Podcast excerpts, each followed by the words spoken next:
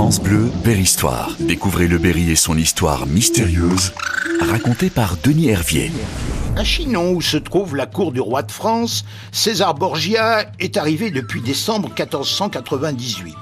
Désormais, le roi de France Louis XII l'a fait duc de Valentinois, comte de Die et seigneur d'Issoudun. Songez, c'est important. Son entrée dans la ville de Chinon avec sa suite fastueuse éblouit tout le monde, mais fait jaser. Sous les hautes choses, on murmure que, c'est prétentieux. César euh, euh, veut montrer qu'il euh, est le fils du pape, le pape Alexandre VI Borgia.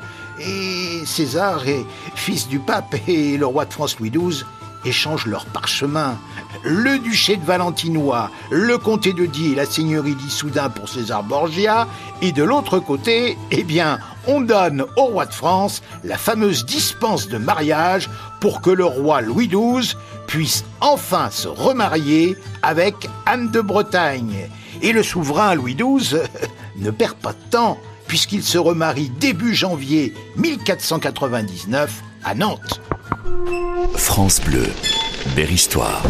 César est gratifié d'autres privilèges, dont celui d'inclure la fleur de lys royale dans ses armoiries. Mais l'autre affaire qui conduit le nouveau duc de Valentinois jusqu'à Chinon, c'est son mariage.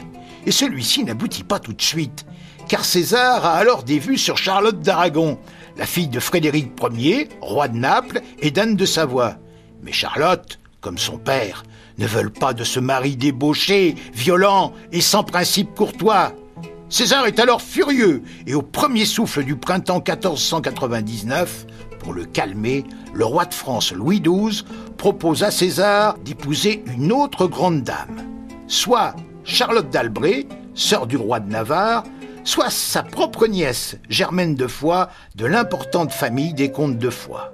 La seconde ayant refusé, il prend la première, c'est-à-dire Charlotte d'Albret, qui est très belle, mais le père de cette dernière euh, se montre alors fort hésitant, parce que la réputation, vous le pensez bien, de César Borgia est arrivée jusqu'à Chinon. France Bleu vous plonge au cœur de l'histoire.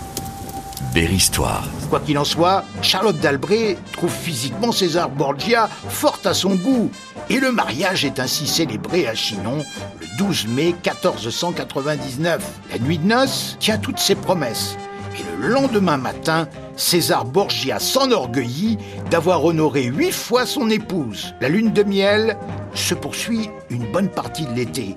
Et le couple passe Paris soudain, où il loge dans le logis réservé au roi. C'est d'ailleurs dans la bonne ville d'Issoudun qu'une fille prénommée Louise naît quelques mois plus tard. Mais Charlotte voit partir à regret son époux César Borgia et qui doit partir se battre en Italie. César part en septembre 1499 et Charlotte d'Albret ne le reverra jamais. France Bleu, Berry-Histoire. Replongez-vous au cœur de notre histoire commune. Denis Hervier.